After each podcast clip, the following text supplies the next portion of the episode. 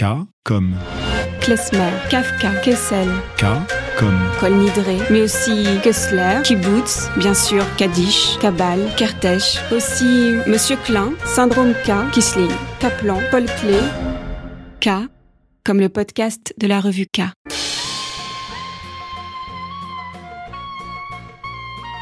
Jean-Luc Godard disait quelque part que la caméra permettait d'aller où la vision ne pouvait pas pénétrer, que cet outil en somme rendait accessibles les angles morts ou obscurs de la perception.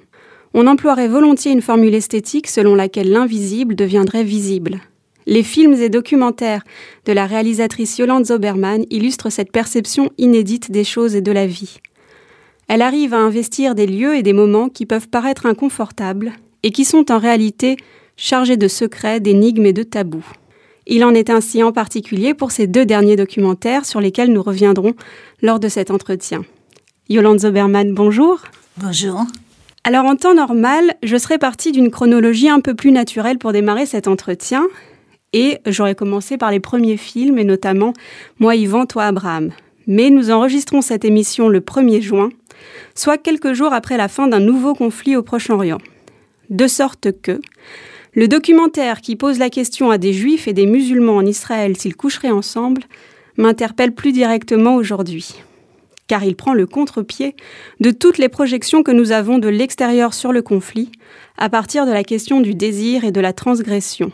Alors tout d'abord, Yolande Zoberman, est-ce que vous aussi, ce contexte vous a replongé dans les intentions qui avaient motivé ce documentaire euh, fait en 2012 En fait, euh, oui, je trouvais... c'est je l'ai revu il y a quelques jours, enfin je l'ai pas vraiment revu, mais euh, j'ai fait une masterclass à Lyon à l'école normale et, euh, on a passé un soir où du have sex with an arabe et, le lendemain M. Et je m'attendais à ce que les étudiants soient euh, assez en colère à cause de la situation au Moyen-Orient. Et étrangement, je les ai trouvés très apaisés. Et euh, comme si le film en fait, poser effectivement une question euh, autrement, c'est-à-dire la question du désir. Pour désirer l'autre, il faut le voir. Euh, et c'est tout le problème. Parce que c'est vrai que euh, avant, quand je disais que un Israélien sur cinq était arabe, on croyait que j'étais mythomane.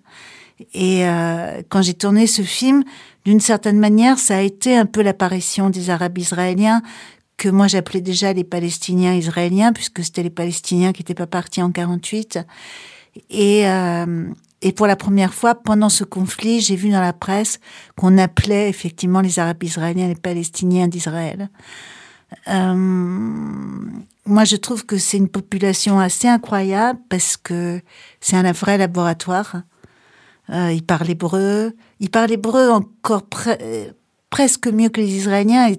Et, ça, c'est une histoire parce que euh, Ben Yehuda, celui qui a inventé l'hébreu moderne, était extrêmement fâché contre euh, les Ashkénazes euh, à l'époque, parce que quand il a voulu, euh, quand il a voulu créer l'hébreu moderne, et pour créer l'hébreu moderne, il fallait créer une langue maternelle, et, et il a été excommunié par les Juifs ashkénazes euh, quand sa femme est morte, c'est à peine s'ils ont voulu l'enterrer. Il a fallu que il aille voir des, juifs séfarades pour euh, pour la faire enterrer. Et donc, euh, Ben Yehuda était réellement torturé par les religieux et par euh, et, par l'ensemble des juifs de Jérusalem. Et, d'ailleurs, c'est ces deux Russes chrétiens qui l'ont soutenu tout au long. Et, euh, et, donc, il était tellement fâché que quand il trouvait pas un mot, euh, il passait toujours par l'arabe, jamais par le yiddish, jamais par une autre langue. Et du coup, euh, les Arabes israéliens et les, les, les, Palestiniens en général ont eu des ponts dans la langue. Déjà, il y avait beaucoup de ressemblances, mais ont eu des ponts dans la langue supplémentaires. Hein. Et, et Ben Yehuda, c'est quelqu'un qui a toujours été aimé, aimé par tout le monde le oui le problème du désir le problème du désir le problème de de et puis la vie avec les autres. Alors c'est vrai que pendant qu'on faisait ce film, moi c'est une question que je posais à, des, jeunes juifs euh, la nuit euh, dans des boîtes de nuit. C'est-à-dire je la posais pas à des gens religieux, je la posais pas à des gens mariés. Euh. C'était pas une question pour provoquer, c'était une question réellement pour avoir des réponses. Et j'ai eu des réponses avec un rapport à la vérité qui était saisissant, c'est-à-dire que les gens n'essayaient pas d'être plus cool qu'ils n'étaient. Et en sens inverse, j'ai posé la question aux Arabes israéliens, aux Palestiniens d'Israël, Would you have sex with an Israeli Jew? Et c'était la première fois où j'avais besoin de mettre une religion derrière Israëli. Et, euh, et voilà, donc c'est... Euh, L'autre jour, j'ai lu un article d'un philosophe qui disait qu'il faut réinventer le sionisme. Et avec ce documentaire, vous y participiez d'une certaine manière Je sais pas. Je, je, sais que dans ce film, j'ai euh, j'ai fêté Tel Aviv que j'aimais beaucoup que j'ai toujours aimé. Euh, Tel Aviv, c'est un peu comme un tapis magique. Mais pendant ce film, je suis tombée euh, au bord du tapis magique, on tombe facilement. Et, et, euh, et je, suis, je suis tombée plusieurs fois et étrangement, c'est quelqu'un qui s'appelle la fiancée de Palestine, qui est dans le film, qui est un performeur palestinien d'Israël, donc, qui m'a ramené au centre du tapis, qui m'a ramené au centre du désir. Parce qu'à un moment, c'était trop lourd, les regards des gens, quand je me promenais avec des Arabes israéliens. Enfin, il y avait quelque chose que je trouvais terrible. Et c'est vrai que, euh, en Israël, il y a peut-être les gens les mieux que je connaisse et il y a aussi des gens absolument terribles quoi et dès que dès que voilà et c'est ce qu'on a vu là avec les lynchages avec euh, c'est vrai qu'il y a eu des, des violences inédites et c'est toujours difficile euh, d'en parler. C'est un conflit qui est extrêmement chargé euh, symboliquement et, et tout le monde veut avoir son opinion sur le conflit. Hein. Il, y a, il, y a, cette dimension aussi. On est tous prompts à avoir une opinion sur le conflit. Euh, c'est viscéral. Et en même temps, vous réussissez à créer quelque chose dans votre documentaire qui est une forme de suspension du jugement d'un seul coup, on n'a plus besoin comme ça euh, de, vouloir exprimer une opinion sur le conflit, sur ce qui est en jeu là-bas. On suspend le jugement et on écoute l'intimité des individus, qui est une espèce d'intimité un peu pré-politique, on, pourrait dire. Mais je crois que c'est quelque chose qui est, valable pour euh, tous vos documentaires. Est-ce que vous préparez comme ça Est-ce que vous avez une préparation spécifique pour euh, suspendre ce jugement? Non, c'est comme ça que je vis. Le, en fait, euh, dans ce film, je me suis lancée avec la question. Cette question, je l'avais parce que j'étais en train d'écrire un scénario et, et tout d'un coup, je trouvais qu'il y avait une dissymétrie du désir euh, entre juifs et, et, et arabes et je la comprenais pas parce que euh, j'ai toujours eu le sentiment que dans l'histoire juive, l'amour avait un statut à part. Et en Israël, tout d'un coup, c'est vrai que je réalisais que les gens qui avaient une histoire d'amour avec euh, des Arabes, c'est comme s'ils avaient avalé un bout de la bombe atomique. En fait, tout d'un coup, ils étaient euh, c'était horrible. Et, même eux, c'était souvent assez terrible parce qu'on avait l'impression qu'ils devaient tenir une position politique. Moi, je crois beaucoup à la politique de l'intime, c'est-à-dire que je crois réellement, euh, tous mes films sont là-dessus, dans une espèce de résistance par l'intime. Je crois réellement que la façon dont tu vis, c'est ça ta politique. Mais, et, et que la politique va jusque dans le lit et, et c'est voilà, c'est mais c'est vrai de partout en fait. Hein. Et d'ailleurs, quand le film est, sorti, la première exposition du film, c'était au Festival de Venise. Et ce qui était génial, c'est qu'il y avait la presse étrangère et tout le monde parlait de son ennemi. Les, les, Grecs parlaient des Turcs, les Argentins parlaient euh, des Anglais. Il y avait quelque chose où effectivement les gens ne se mêlaient pas de savoir qui avait raison, qui avait tort, mais se posaient la question de euh, c'est qui mon ennemi et est-ce que je coucherai avec mon ennemi? Est-ce que je désirerais mon ennemi? Et moi, j'ai toujours considéré que les ennemis, c'est des couples. Et, et, euh, et d'ailleurs, dans le film, il y a, y a quelqu'un qui, euh, qui s'appelle Julian Omer, hein, qui est le fils d'un couple mixte, donc de son père et sa mère était juive polonaise et son père euh, était arabe. Et, et, en fait, euh, le, et, je lui disais, You're the fruit. Et il me disait, Non, I'm not a fruit, I'm not a fruit. Et en fait, le, le, et pour lui, le problème palestinien n'est certainement pas se résoudre au lit. Et, et, il, avait une vision assez terrible parce que il disait, c'est, d'une certaine manière, euh, où les uns vont tuer les autres, où les autres vont tuer les uns. Et, et, moi, j'ai construit tout le film, c'est-à-dire que j'ai mis son point de vue dans le film et j'ai construit tout le film en, me disant, euh, c'est pas comme ça que je vois, mais je, vais laisser les choses organiquement s'amalgamer et voir, voir qu'est-ce que ça raconte. Et, et, ce qui est terrible, c'est qu'il a été tué. Il a été tué, euh, euh, Giuliano, devant son théâtre à, à, Jenin, parce que sa mère avait créé un théâtre à Jenin. Jenin, c'est un camp de réfugiés palestiniens. Et en fait, Giuliano, comme sa mère d'ailleurs à l'époque, habitait euh, Haïfa.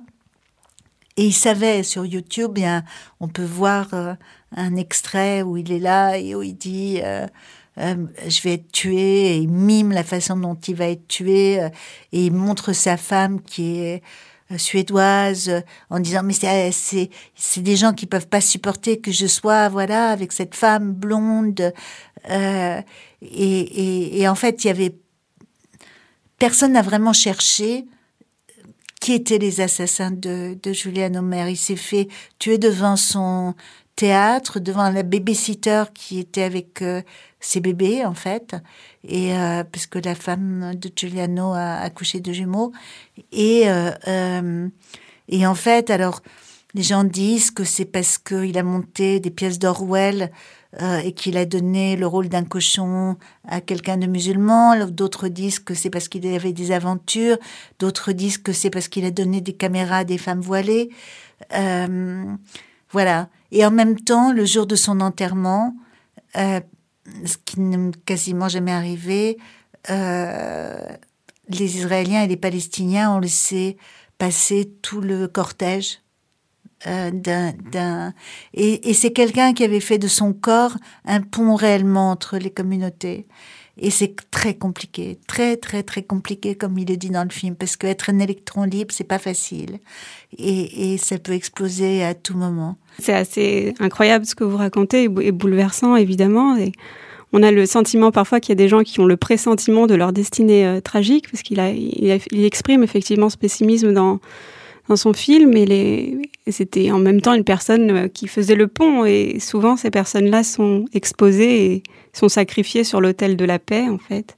Et dans, dans votre film, dans ce film-là, euh, je suis encore sur le coup de l'émotion de cette histoire parce que je m'y attendais pas, mais je, pense qu'effectivement il n'y a pas n'y a pas de complaisance euh, ni de naïveté ni d'innocence. Tout, toutes les positions s'expriment, mais il y a aussi euh, des, vraiment des choses inédites, des, des, images.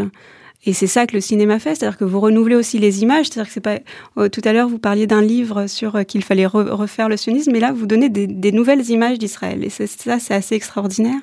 Notamment euh, cette image d'un lieu où il y a des juifs et des musulmans qui vont se baigner euh, quasiment nus. On voit à peine les images mais on se dit, mais, mais d'où vient la possibilité même de cette image? C'est-à-dire que c'est complètement irréel, utopique, et c'est en marge en fait, parce qu'il y a quelque chose comme ça que vous recherchez euh, des lieux qui sont en marge et qui, qui renouvellent un peu notre imaginaire? Je sais, je sais même pas si je les cherche. Ils existent, ils sont sur mon chemin. Vous savez, moi, je crois que on est, on est ce qu'on voit. Et, et euh, je crois pas qu'on est ce qu'on pense. Je crois qu'on est vraiment ce qu'on voit. Et on voit tous des choses différentes et on s'arrête tous dans des lieux différents et, on montre chacun autre chose. Et euh, c'est vrai que moi, ça m'intéresse. J'ai toujours remarqué, par exemple, mon père. mon père, il avait du mal à parler avec les gens, mais il parlait beaucoup plus facilement avec les gens avec lesquels il n'était pas d'accord. Hein c'était euh, euh, il y a quelque chose qui se passe. Les ennemis se connaissent d'une manière très particulière. Les, c'est comme les voisins. Les voisins se connaissent autrement que des amis se connaîtraient ou des ennemis se connaîtraient. Et les ennemis, il, il y a quelque chose qui passe de l'un à l'autre, pour le pire et pour le meilleur. Hein. Euh, le, le, dans, les, dans les pires défauts et dans, et, et, dans les, et dans les qualités. Il y a quelque chose. Moi, j'aime, j'aime beaucoup l'interprétation de l'histoire de Sodome et Gomorre. On dit que Léa et sa fille se sont transformées en sel alors qu'elles n'avaient aucun vice. Et euh, elles se sont transformées en sel parce qu'elles passaient leur temps à regarder Sodome et Gomorre. Et on devient ce qu'on voit.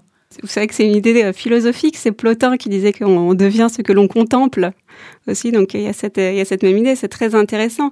Et donc vous, mais j'ai quand même l'impression, je vais renouveler cette question, que vous regardez un peu à la marge. On finit dans une boîte queer de Tel Aviv où le DJ Sami euh, dédie une chanson à Beyrouth euh, et aux révoltes arabes. Donc il y a des strates sociales, régionales, intimes, politiques qui se mélangent comme ça. Et il y a quand même un, un goût de la marche comme si, euh, je sais, est-ce que vous, est-ce que vous souhaiteriez que cette marche devienne une norme ou alors est-ce que c'est une manière de dire il y a toujours quelqu'un qui est plus à la marche que nous? Bah, moi, je crois beaucoup que la marge, c'est important, que la marge nous raconte. Et, et, que les relations que les lieux ont avec leur marge racontent aussi quelque chose. Et c'est vrai que, alors, DJ Samy, malheureusement, il est mort aussi d'une crise cardiaque euh, après le film. Tout ça, ça raconte aussi une difficulté euh, euh, très grande des Arabes israéliens, des Palestiniens d'Israël à vivre. Hein. Euh, c'est très compliqué pour eux parce que quand ils sont heureux, ils s'en veulent tout de suite d'être heureux. Euh, dès qu'ils sortent d'Israël, ils sont insultés par les autres, euh, les autres Arabes. Ils ont une vie euh, assez terrible et en même temps, il y a quelque chose qui fait, ils sont israéliens. C'est des sabrins palestiniens. Voilà, qu'on le veuille ou non, c'est des sabrins palestiniens. Et d'ailleurs, je vous raconterai une histoire assez drôle là-dessus. Mais le, le, le, moi, je la raconte tout de suite. C'est, c'est, j'ai, un ami ingénieur hein, italien qui, euh, c'est un ingénieur aéronautique. Et en fait, il y avait une foire euh, aéronautique en Israël. Euh, je sais plus dans quelle petite ville, et il y a des, des, des ingénieurs jordaniens qui sont venus pour la première fois. Et donc, ils étaient là, ils regardaient en même temps l'idée d'être en Israël, ils, ils réalisaient pas vraiment. Et tout d'un coup, c'était trop tard. Ils pouvaient plus repasser en Jordanie. Et donc, il fallait qu'ils restent une nuit. Et ils ont complètement paniqué. Ils étaient en Israël, complètement paniqués. Et, et cet ami que je connais qui parle arabe, qui est d'origine libyenne, lui leur dit, mais vous inquiétez pas, vous allez venir chez moi, je vous amène à Jaffa. Et euh, ils, arrivent à Jaffa et là, il leur fait servir un grand repas euh, arabe par euh, le voisin qui avait un restaurant avec plein de plats et tout ça. Et puis, tout d'un coup, il y a les fils du restaurateur arabe qui sert ils voient les, les, les, ces, ces hôtes donc jordaniens faire la tête, se fermer complètement et il leur demande qu'est-ce qui se passe. Et là, ils disent, mais ils ont été extrêmement impolis avec nous, euh, ces jeunes, euh, euh, ces jeunes arabes. Et là, mon ami leur dit, mais vous savez, euh, je sais pas, moi j'ai un fils aussi, euh, c'est pas que j'aime tout ce qu'il devient, quoi, mais c'est un sabra. Et, et eux aussi, c'est des sabras. Il faut que vous l'acceptiez. Il y a quelque chose où ils sont, ils sont, voilà, ils sont devenus de cette génération. Et du coup, euh, voilà, c'est, je pense que pour les Arabes israéliens, c'est très compliqué. Et donc, pour revenir à cette boîte queer, qui est une chose absolument extraordinaire, parce que c'est une fête underground, clandestine, qui a lieu à Tel Aviv tous les mois, et le, le, avec des transsexuels, des homosexuels, et quelquefois qui viennent de très loin. Il y en a qui venaient des Syries à pied le, de, Gaza. Ok, c'est euh, et donc cette fête a lieu tous, le, tous les mois et Samy qu'on connaît nous invite. Mais il me dit, on n'a pas le droit de filmer tout ça, je dis pas de problème. Et tout d'un coup, on est à l'intérieur et il me dit, prends ta caméra et filme. Et donc là, j'ai commencé à filmer et moi, j'étais absolument passionnée par tous ces visages, ces façons d'être. Et, là, Samy nous explique, parce que c'est vrai que c'était au moment du printemps arabe, que en Israël, et c'est vrai aussi, les Arabes israéliens, les Palestiniens d'Israël font leur part de la révolution arabe, c'est-à-dire une part sexuelle. La révolution, elle, là, elle est sexuelle, c'est-à-dire d'une liberté qui est prônée dans quasiment aucun autre pays arabe. Et, moi je suis sortie de là en disant que Israël c'était mon pays arabe préféré quoi. Et, euh, c'était euh, dire cette liberté tout d'un coup cette possibilité euh, mais c'est circonscrit à certains, certains endroits, certains milieux, mais quand même ça existe. Et le fait que ça existe, que ça puisse être possible, c'est une respiration, et pour moi, ça veut dire quelque chose, ça veut pas rien dire. Bien sûr, c'est le miroir de, de, quelque chose peut-être à venir, en tout cas le début. Euh, euh, un germe, quelque chose comme ça. Et vous prolongez alors ce qui existe dans la réalité euh, dans une fiction, puisque vous avez le projet d'écrire un film sur euh, Golda Meir. Vous l'avez, vous finissez euh, l'écriture là, et, cette histoire est intéressante. Alors mythe ou réalité, moi je, ne sais pas, je ne saurais pas dire. cette histoire vient d'un livre d'ailleurs. Vous, vous, nous raconterez. Et donc c'est sur l'histoire d'amour de, de Golda Meir avec un amant palestinien? Avec un amant libano-palestinien. Libano-palestinien. C'est quelqu'un qui, euh, qui, qui est de la famille du premier président de la République libanais. Hmm. Donc c'est une histoire qui nous a été racontée par le petit-fils de l'amant. D'ailleurs, dans le film, euh, il y aura, avant le générique, la voix du petit-fils qui explique que oui, bien sûr, peut-être que sa mère lui a raconté n'importe quoi et que peut-être sa mère ment, mais quand même que sa mère ment en faisant promettre à tout le monde de garder le secret euh, de quelque chose qui leur paraît complètement honteux, que le grand-père a couché avec une sioniste, euh, ça lui paraît quand même assez étrange. Et Golda Meir, on sait qu'elle a eu énormément d'amants. Il y a même un livre entier sur tous les amants de Golda Meir. Euh, d'abord parce que c'était une époque de libération en fait. Hein, les, les, les, Juifs qui venaient en Palestine, pour beaucoup, euh, s'affranchissaient euh, des ghettos concrets, mais aussi des ghettos intérieurs.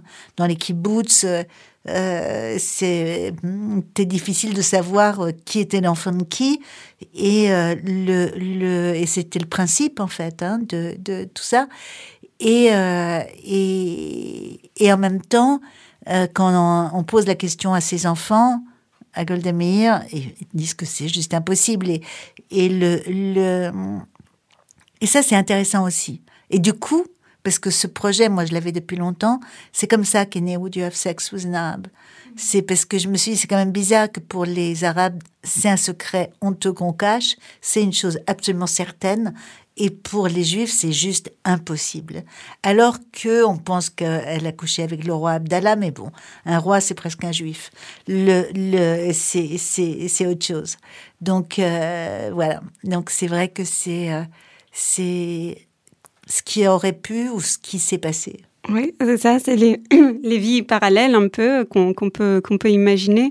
Alors c'est très, mais c'est quand même très inconfortable ou subversif, quoi. Ça, reste des lieux dans lesquels euh, euh, vous pénétrez avec votre caméra et qui remettent en question euh, des espèces de, de, de, tabous. Alors je disais en présentation que vous alliez dans ces lieux inconfortables, mais parfois même dans des lieux douloureux. Et là, vous évoquiez les ghettos intérieurs et justement, je voudrais prolonger notre, notre entretien sur euh, cet autre documentaire que, que vous avez fait qui s'appelle M et qui est un chef-d'œuvre et qui raconte l'histoire de, de Menachem, euh, qui a été euh, victime de, de, pédophilie et qui va retourner avec vous dans le quartier où il a eu ce, ce passé douloureux et ce, ce, ce traumatisme. Alors, il y a plein de... Vous voulez dire quelque chose Oui, c'est-à-dire que je voudrais, avant de, passer à M, dire quelque chose qui, moi, me paraît extrêmement important. Si ces histoires me passionnent, ces histoires d'inversion, ces histoires... Par exemple, j'ai rencontré quelqu'un qui, après avoir vu euh, Moi, Yvan, Abraham, m'a raconté que son père avait fait une crise et qui, tout d'un coup, m'a raconté l'histoire de sa famille. Et l'histoire de sa famille, c'est que c'était des juifs berlinois euh, qui avait été converti au christianisme. Et quand Hitler a demandé aux juifs, euh, convertis de se déclarer, euh, beaucoup l'ont fait. Beaucoup ont été se déclarer comme étant juifs mais convertis. Et cette famille ne l'a pas fait. Et donc, il voulait surtout pas dire aux enfants qu'ils étaient juifs, de, peur qu'ils puissent dire des choses à l'école. Et la petite fille, euh, leur petite fille, euh, a suivi le cours normal de tous les petits Allemands. Euh, elle était à l'école, après elle a été aux jeunesses hitlériennes. Et elle a été choisie, parce qu'elle était ravissante, comme l'image euh, de la petite Ariane parfaite. Et la sculpture de la petite Ariane parfaite, qui est encore au musée de Brême, a été faite sur elle. Et ce qui est quand même un paradoxe que je trouve mais juste extraordinaire, c'est-à-dire ça, approche, c'est mythique presque. Euh, et quand la guerre s'est arrêtée et que elle a su la vérité, vous pouvez imaginer à quel point elle a quasi explosé, quoi. Et, et, et à sa suite, euh, la famille et même la famille qu'elle a eue après. Le, le, et en même temps, voilà, c'est quoi? C'est quoi euh, C'est quoi la haine? De quoi c'est fait? Euh, c'est quoi ces modèles? Enfin, je, je sais pas. Moi, je trouve que c'est des, choses qui donnent le vertige. Bon, maintenant, on peut aller. non, mais c'est intéressant parce que vous disiez euh, que, la personne a eu une crise après avoir vu ce film. Et juste euh, en, amont de ça, vous disiez alors pourquoi je fais ces films? Donc, en fait, alors je repose la question, puisque vous y êtes presque à nous dire quelque chose là-dessus, pourquoi Qu'est-ce qui vous intéresse exactement dans, ce, dans ce, cette inversion, ce renversement Ou, euh, ou est-ce que c'est la haine là dont vous parliez? Est-ce que c'est creuser ce sujet-là euh, euh difficile ben, Je me suis souvent posé la question de, de oui, de la haine, de d'essayer de trouver euh, en moi. Si vous voulez, chaque film pour moi, c'est une expérience. C'est une enquête, c'est-à-dire que euh, je suis pas la même au début du film et à la fin je me pose, euh, c'est des choses qui, qui, qui m'apprennent à vivre. Et, et, moi, Yvan, je l'ai fait parce que je pense, comme beaucoup, beaucoup de gens euh, euh, ashkénazes, même si on n'est pas beaucoup, beaucoup, justement, le, le, je savais pas grand-chose. Je savais pas grand-chose de la vie avant la mort. Et, et, et j'avais fait un rêve, un rêve très, très beau. Et... Euh, où euh, je voyais des juifs attablés qui mangeaient des fruits que je connaissais pas et, j'étais avec un petit garçon que j'adorais et on était dans le bus et, euh, on était content d'être ensemble même si ces bus devaient nous déporter et, on essayait de faire des signes aux juifs qui étaient attablés en leur disant de partir et, mais ils nous voyaient pas et, et quand je me suis réveillée, je me suis réveillée très heureuse et je me suis dit je viens de la vie, je viens pas de la mort, je viens de la vie. Et cette histoire de vie, j'ai envie de, la chercher. Euh, et donc, ça a été, euh, ça, euh, moi, Yvan. Ça a été rechercher, rechercher cette vie que je connais pas. et c'était bouleversant parce que j'ai fait des recherches et je faisais des recherches avec la même personne avec qui j'avais fait les recherches sur les films précédents. Et je lui ai dit, mais fais comme si j'étais pas juive. Et, euh, voilà, je vais te donner des profils de gens que je veux interroger. Et euh, trouve-les-moi et puis je vais les interroger. Et tous me disaient, parce qu'on avait un contrat moral, c'est de ne jamais parler de la guerre. Et, le, et tous me disaient, vous savez, c'est la première fois que je raconte tout ça. Et ils me disaient des choses, mais incroyables. Il y en a un qui me disait, tu sais, quand j'étais petite, quand j'étais petit, le seul qui me frappait avant que j'aille à l'école, c'était mon père. Et en général, c'était vraiment parce que j'avais fait une connerie. Donc, quand à l'école, tout d'un coup, on a commencé à me frapper en me disant t'as tué le Christ, je me torturais la tête en me disant mais quand est-ce que j'ai fait ça quoi? Et, parce qu'il y croyait. Et, et c'est lui qui m'a dit aussi à un moment où je changeais euh, de cassette, c'était encore des cassettes. Et euh, il m'a dit je sais, je sais, on n'a pas le droit de parler de la guerre, mais je voudrais dire une chose. Je voudrais te dire que j'ai connu une situation où l'état d'homme est impossible et même dans cette situation, j'ai rencontré des hommes. Les hommes, ça existe. Et je crois que je me souviendrai toujours, euh, voilà, de ce qu'il m'a dit. C'était euh, tout ça, c'est des, des recherches, c'est des enquêtes personnelles. C'est c'est la chance qu'on me permette de, de de de créer ces enquêtes et c'était d'une certaine manière impossible de ne pas faire ce film. Quoi. Mais vous savez que nous aussi, quand on regarde vos films, on est, euh, c'est une expérience aussi pour le spectateur parce qu'on est effectivement modifié. On a vu quelque chose qui nous a aussi, euh, qui a transformé nos, nos, opinions. Quand on va voir un film comme M, on y va évidemment avec euh, des a priori et puis on en ressort assez bouleversé avec, on a éprouvé des sentiments absolument contradictoires. Mais il y a une force de, conversion euh, dans, dans, vos films, de transfiguration, je ne sais pas, quelque chose, soit de conversion de la mort vers la vie, de la violence euh, vers euh, la paix, ou ce, ce, genre de, de, cheminement. Dans M en particulier, ce qui se passe, moi je trouve ça intéressant de parler de M aujourd'hui parce que on a vu qu'il y avait plein de séries sur les milieux ultra-orthodoxes qui fascinaient absolument les gens. Et on part pas du tout de ce point de vue-là, évidemment, dans ce documentaire, même si c'est des, communautés qui, qui fascinent parce qu'il y a une dimension secrète, énigmatique, parfois même archaïque. Donc, euh, mais ce qui est extrêmement intéressant dans votre documentaire, c'est que effectivement, vous arrivez à des confidences, des confessions des individus, effectivement dans un endroit où on pensait que c'était impossible de, de, de, parler aussi librement. Et donc, on est euh, face à des gens qui parlent de ce dont ils ont été victimes, ou même des, des gens qui ont commis eux-mêmes ces actes-là. Et il y a une libération de la parole qui, qui, est à l'œuvre dans, dans, vos films. Donc, comme là, vous me racontiez pour moi, Yvan, toi, Abraham, vous faites, vous faites parler les gens à partir d'un tabou. Donc, il y a quelque chose comme ça. Je ne sais pas si c'est le, votre positionnement derrière la caméra qui permet ça, mais il y a presque un processus magique de, déclenchement d'une parole inattendue. Bah, c'est vrai que je me sens souvent des deux côtés de la frontière pas partout, heureusement. Euh, il y a des endroits où je...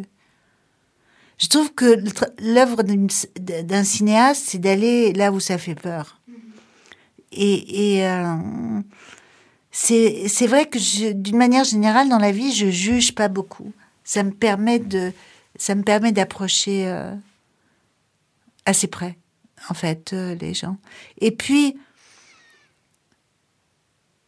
je suis assez peu dans la séduction. Et d'être assez peu dans la séduction fait que là aussi on s'approche très près. C'est libérateur aussi de ne pas être dans la séduction. Les rapports de pouvoir sont plus les mêmes. C'est ça.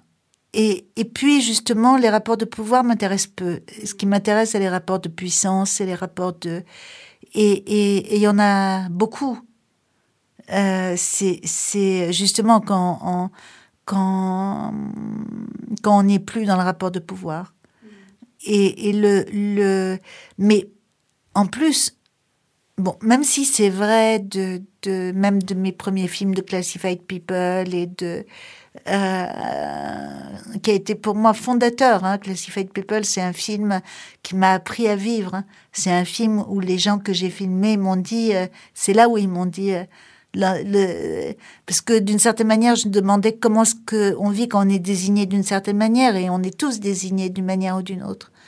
Et, et c'est eux qui m'ont dit l'endroit de résistance, c'est l'intime. Voilà, c'est là où ça se passe.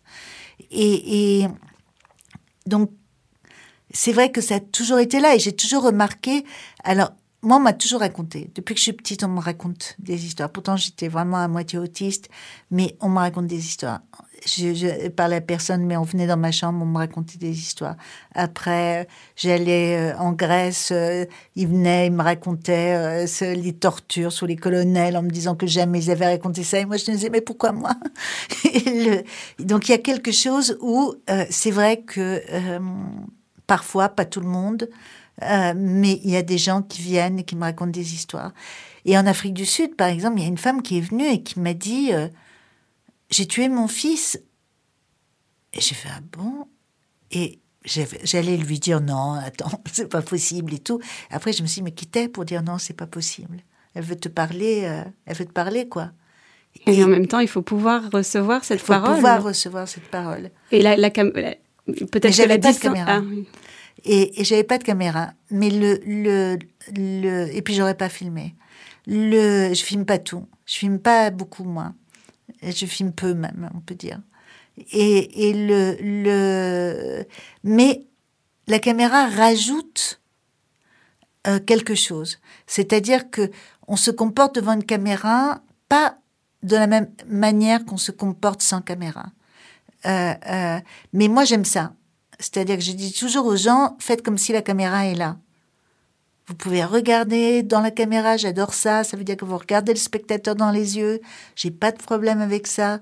Le, le, le, il y a, y a quelque chose de.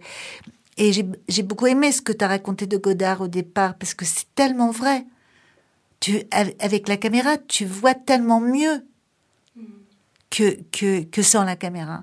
Tu vois euh, effectivement les angles morts, tu vois les, les toutes petites choses, mais qui ont tellement d'importance.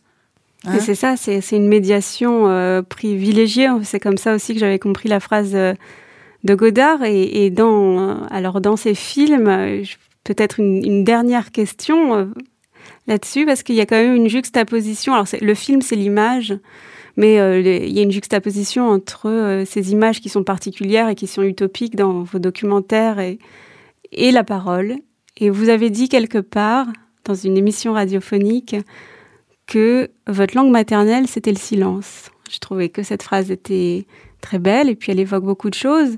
Et on se dit alors, est-ce que c'est à partir de ce silence à combler que votre processus créatif démarre? Je crois parce que c'est le silence parce que mes parents sont tous les deux polonais et que mon père a interdit à ma mère de parler le polonais.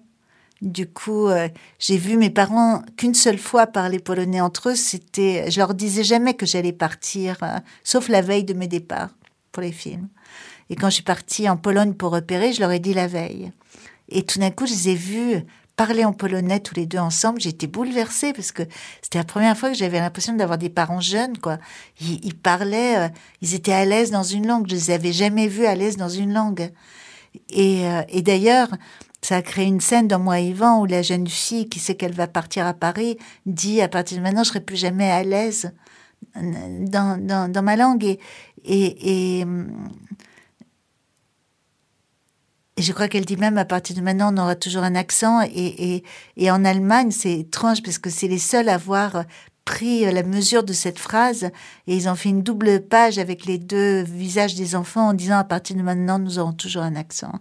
Et, et, et le, le, le, et donc, euh, donc oui, donc, mais euh, du coup, c'est le silence. C'est le silence parce que euh, sinon, c'est quelque chose de cassé. J'aurais pu dire aussi euh, que c'est quelque chose de cassé. Je préfère dire que c'est le silence parce que même si ce quelque chose de cassé est rentré en moi aussi et que je l'éprouve et que...